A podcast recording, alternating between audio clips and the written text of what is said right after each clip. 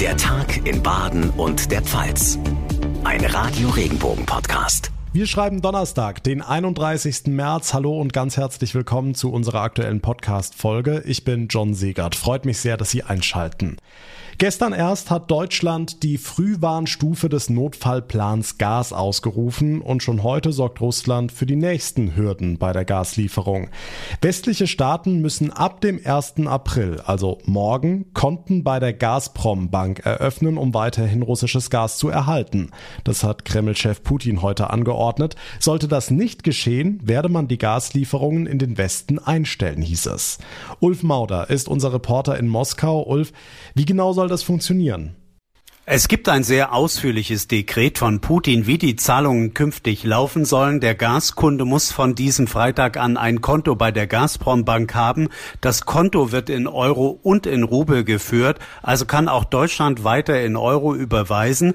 Die Bank konvertiert die Einzahlung dann in Rubel und kauft die russische Währung bei der Börse hier in Moskau an und überweist dann den Betrag an Gazprom. Es ändert sich also im Grunde nichts für Deutschland, aber sicherheitshalber hat auch mit dem Zudrehen des Gashahns gedroht, sollten die Zahlungen ausbleiben, aber danach sieht es im Moment nicht aus. Jetzt ist Russland aber doch auf die Einnahmen aus den Gaslieferungen angewiesen. Was bezweckt Putin mit dem Ganzen? Kreml-Chef Putin hatte schon am Mittwoch bei einem Telefonat mit Kanzler Scholz erklärt, dass die europäischen Gaskunden keine Nachteile haben sollen durch die Umstellung auf Rubel.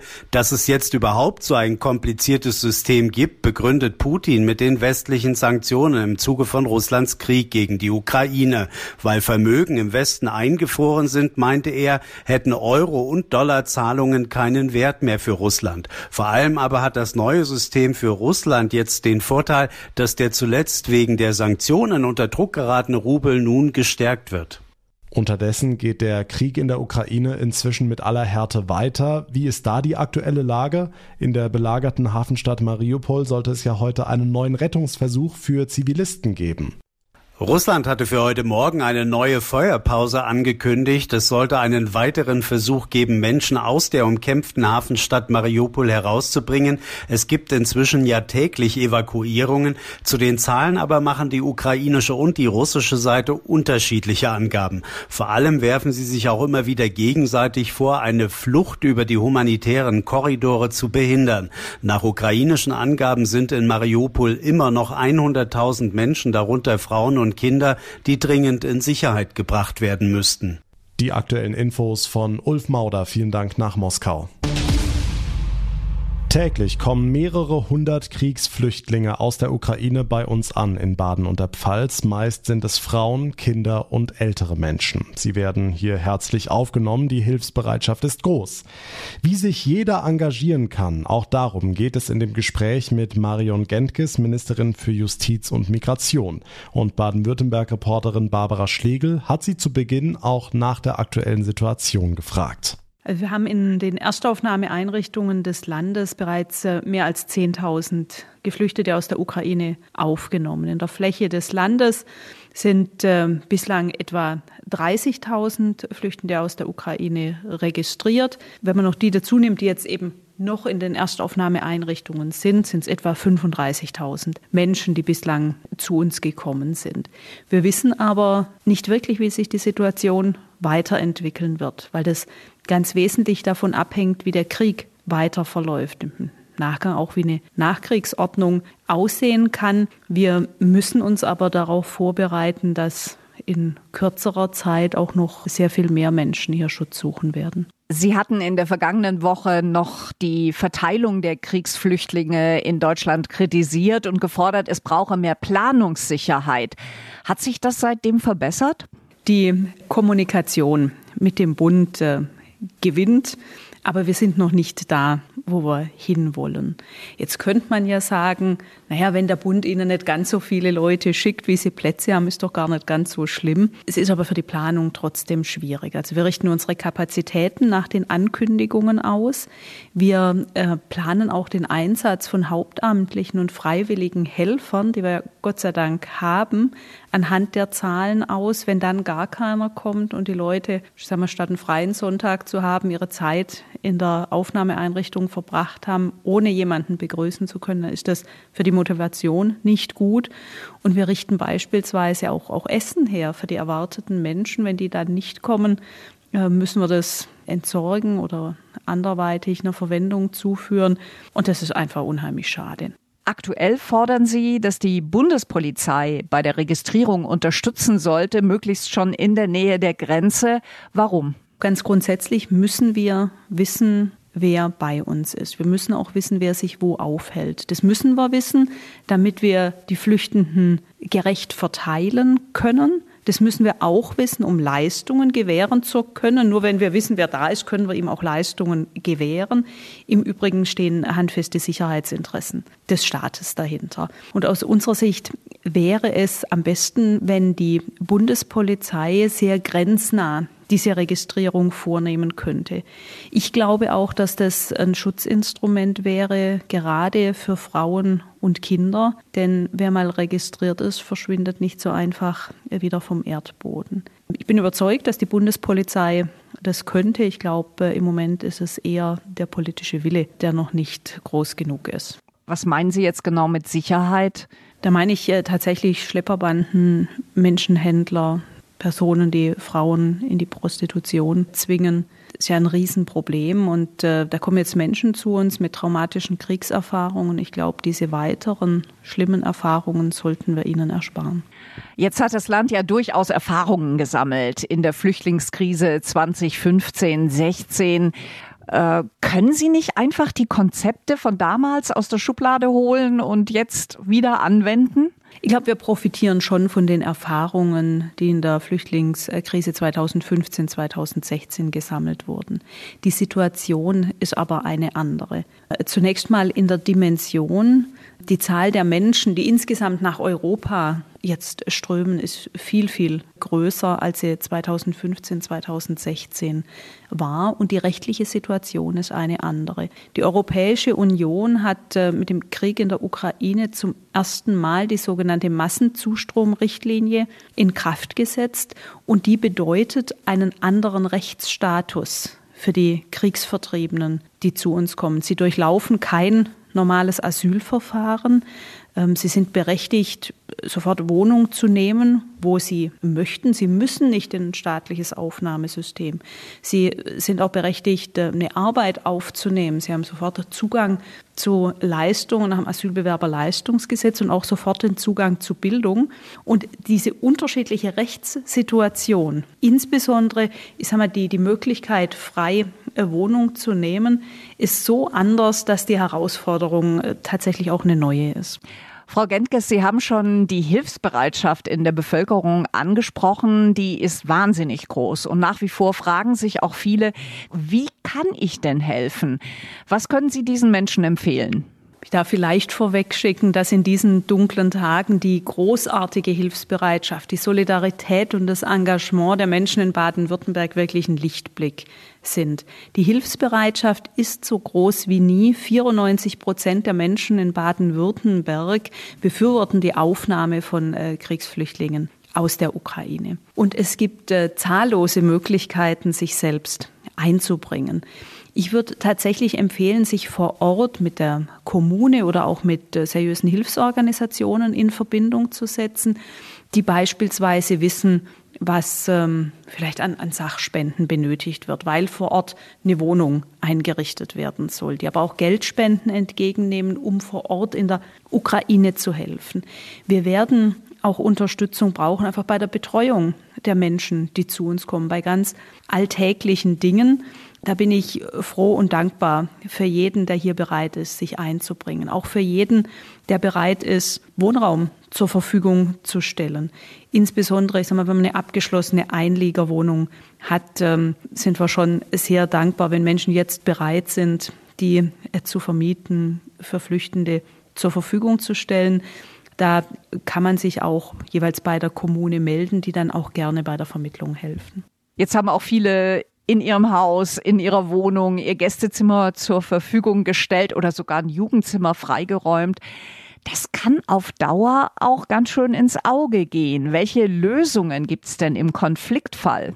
Es ist tatsächlich so, dass auch viele Menschen privat jetzt helfen möchten und sagen, wir haben keine Einliegerwohnung frei, aber wir haben ein Gästezimmer oder wir räumen das Jugendzimmer frei, wir rücken etwas näher zusammen. Das funktioniert, glaube ich, ganz gut, wenn man sich kennt, wenn es beispielsweise Verwandte sind oder Freunde, die man aufnimmt. Aber das ist ein Modell, was wahrscheinlich nur für eine gewisse Zeit funktioniert, jedenfalls in der Fläche. Irgendwann ist das Zusammenleben dann doch ein bisschen äh, anstrengend. Irgendwann wird das Zimmer wieder anders benötigt. Und dann stellt sich die Frage, was passiert, wenn, wenn die Familie den Geflüchteten dann nicht mehr beherbergen kann. Es ist so, dass die Geflüchteten dann wieder bei den Landkreisen oder bei den Städten in die sogenannte vorläufige Unterbringung gehen können, also in Einrichtungen oder Wohnungen, die der Stadt oder Landkreis zur Verfügung hat. Erhalten Privatleute auch finanzielle Unterstützung, wenn sie Geflüchtete aufgenommen haben? Also die Kosten der Unterkunft gehören zu den ähm, Leistungen, die ein Geflüchteter erhält, die dann auch im Wesentlichen durch das Land erstattet werden. Da empfiehlt es sich, beispielsweise einen kleinen Mietvertrag zu machen. Das geht äh, auch sehr unkompliziert. Dann äh, können solche Kosten auch erstattet werden. Vorausgesetzt, sie sind registriert. Die Leistung kriegt man, sobald man erst registriert ist. Das kann sehr, sehr schnell gehen. Und dann werden die entsprechenden Leistungen auch rückwirkend ähm, gewährt, im Grunde zurück bis zu einer möglichen Einreise im Tag des Kriegsbeginns. Viele der Frauen und Kinder sind auch traumatisiert vom Kriegserleben und der Flucht. Gibt es für diese Menschen Hilfsangebote und wo? Wir versuchen in den Erstaufnahmeeinrichtungen des Landes, die aber ja nicht jeder kommt und in die auch keiner zwingend gehen muss, Unterstützung anzubieten. Da gibt es auch eine medizinische Versorgung, da werden auch äh, Gespräche geführt, aber auch in, in vielen Einrichtungen, die ich bislang besucht habe, in den, in den Städten, in den Landkreisen, in den Kommunen, sind beispielsweise Notfallseelsorger im Einsatz, die das Gespräch anbieten. Das Sozialministerium hat jetzt auch angeboten, beispielsweise an, an Bahnhöfen oder vor Ort ansprechbar zu sein, insbesondere für Frauen und Kinder, um auch da Schutz vor Gewalt zu bieten. Ein großer Wunsch der Geflüchteten ist, mal abgesehen davon, dass sie eigentlich möglichst schnell wieder zurückkehren möchten in die Ukraine, aber falls das eben nicht so schnell geht, möchten sie arbeiten. Die Mütter brauchen dann einen Betreuungsplatz für die Kinder. Das ist eine große Herausforderung. Wo sehen Sie die drängendsten Probleme? Was jetzt die Flüchtenden vor Ort angeht, ist natürlich zunächst mal die Unterbringung, die Versorgung. Es ist die Frage von Kinderbetreuung, von Schulbesuch. Es ist die Frage der Arbeitsaufnahme, wen man da alles einbindet und auch die persönliche Betreuung, die letztlich ja immer im Vordergrund steht.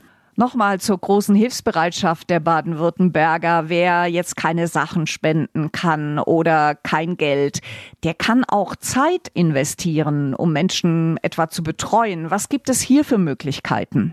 Da gibt's unheimlich viel und das ist extrem unterschiedlich. Da gibt's Gemeinden, die sagen, auch wir, wir, stellen da einen Raum zur Verfügung, da können sich jetzt Geflüchtete treffen, da können sie ja untereinander, wenn Kinderbetreuung, ein bisschen Austausch organisieren. Ich war am Wochenende auf einem Fest, war schönes Wetter, war im Freien, wo sich Geflüchtete, aber auch Helfer getroffen haben, wo es an verschiedenen Tischen die Möglichkeit gab, sich schlicht zu informieren. Wie funktioniert das mit der Schule? Wie funktioniert das mit der Arbeitsaufnahme? Also einfach Fragen, die sich so gestellt haben. Das Ganze bei einem Stück Kuchen und, und einer Tasse Kaffee auch einfach sehr persönlich. Als Ministerin besuchen Sie ja gerade auch viele Flüchtlingsunterkünfte, Erstaufnahmestellen und auch Hilfsorganisationen. Was hat Sie da besonders beeindruckt? in Messstetten, wo wir ein Ankunftszentrum Ukraine eröffnet haben, mit der Kommune, mit dem Landkreis. Da handelt es sich um, um ein ehemaliges Kasernengelände. Das ist nicht so richtig wohnlich von der Anlage her. Und dann sind einfach Menschen hingegangen übers Wochenende, haben Blumenkübel aufgestellt und haben da Blumen in Gelb und Blau eingepflanzt. Man kann ein Dach über dem Kopf finden, ohne dass es da Blumen gibt. Aber es ist ein besonders schönes Willkommen. Oder ein Beispiel, wir haben in Offenburg eine Messehalle eröffnet, um Flüchtende unterzubringen. Da wurde dann durch THW Feuerwehr wurden Betten aufgebaut. Doppelstockbetten, unendlich viele Schrauben, also richtig viel Arbeit. Dann standen diese 500 Betten, haben Matratzen draufgelegt, ähm, Bettzeug und Bettwäsche. Das ist der normale Ablauf. Und dann standen die Männer wohl davor dem Kopf geschüttelt und gesagt, nee, wir beziehen jetzt noch alle 500 Betten, damit die Leute, wenn sie kommen, sich auch gleich hinlegen können. Und das sind so kleine Gesten, die einfach zeigen, wie großartig diese Hilfsbereitschaft ist und wie groß auch das, das Mitempfinden mit der Situation, in der sich die Menschen, die jetzt zu uns kommen, befinden müssen. Wie groß ist bei Ihnen die Sorge, dass die Welle der Hilfsbereitschaft, die positive Stimmung irgendwann mal kippen könnte? Wir haben uns, was die Flüchtlingsaufnahme, Unterbringung der Menschen aus der Ukraine angeht, nach meiner Einschätzung eher auf einen Marathon aufgemacht und nicht auf einen Kurzstreckenlauf. Wir werden, glaube ich, noch über Wochen und darüber hinaus mit dieser Aufgabe zu tun haben. Und wir sind dabei auch auf diese positive Grundhaltung angewiesen. Die macht vieles um vieles erleichtert. Es gibt aber auch viele Punkte, an denen so eine Stimmung kippen kann, wo es schwierig wird. Und wir versuchen jetzt äh, möglichst jeden, der mit diesen Aufgaben betraut ist, zu sensibilisieren, um einfach dieses Engagement, diese positive Grundstimmung, die Hilfsbereitschaft möglichst gut zu unterstützen, dass sie uns so lange wie möglich trägt. Sagt Marion Gentges, Ministerin für Justiz und Migration. Vielen Dank für das Gespräch.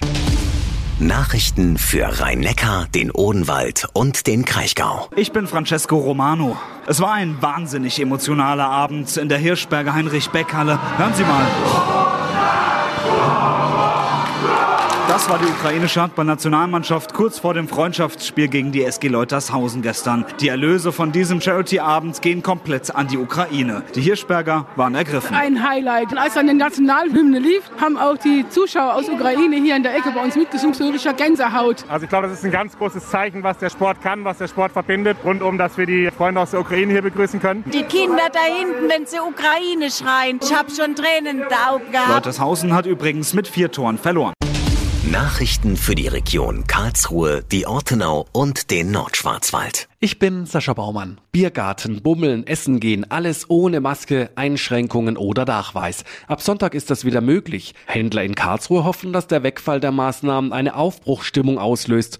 Gastwirte sind erleichtert, dass sie auch weiterhin draußen Tische und Stühle aufstellen dürfen. Citymanager Frank Teurer. Natürlich freuen wir uns über die Entscheidung im Gemeinderat. Jetzt aber gilt es, den Ball aufzunehmen also wir, die City-Initiative Karlsruhe und der DEHOGA, mit den Gemeinderatsmitgliedern sowie der Verwaltung an Lösungen arbeiten, äh, damit die Sondergenehmigungen Ende Oktober weitergehen. Die Sondererlaubnis wäre eigentlich heute ausgelaufen. Nachrichten für den Breisgau, den Südschwarzwald und das Dreiländereck. Ich bin Tanja Burger. Ältere Menschen, chronisch Kranke und Schwangere sind im Sommer am stärksten von der Hitze betroffen. Um sie zu unterstützen, plant die Gemeinde Gottenheim bei Freiburg ein Hitzetelefon. So mit Initiatorin und Ärztin Romina Mattmann. Zunächst möchten wir eine Art Risikoregister anlegen, um diese Leute dann gezielt kontaktieren können, wenn es denn zu Hitzewelle oder zu Hitzewarnung kommt. Wir brauchen dafür eine Gruppe ehrenamtlicher Bürger, die dieses Hitzetelefon bedienen. Das heißt, dass sie dann diese Liste anrufen, der gefährdeten Person, um sie vorzuwarnen. Eine Infoveranstaltung zum Hitzeaktionsplan findet am Samstag um 16 Uhr in der Gottenheimer Turnhalle statt. Und das war der Tag in Baden und der Pfalz für heute. Ich würde mich sehr freuen, wenn Sie unseren Podcast abonnieren. Wenn Sie es noch nicht getan haben, geht auf jeder Podcast-Plattform, auf der Sie mir gerade zuhören und dann verpassen Sie keine Ausgabe mehr, bekommen jeden Tag eine Info, sobald die neueste Folge online ist. Mein Name ist John Siegert. Ich bedanke mich ganz herzlich für Ihre Aufmerksamkeit, für Ihr Interesse. Wir hören uns dann morgen Nachmittag wieder in der nächsten Folge. Bis dahin eine gute Zeit und einen schönen Abend. Tschüss.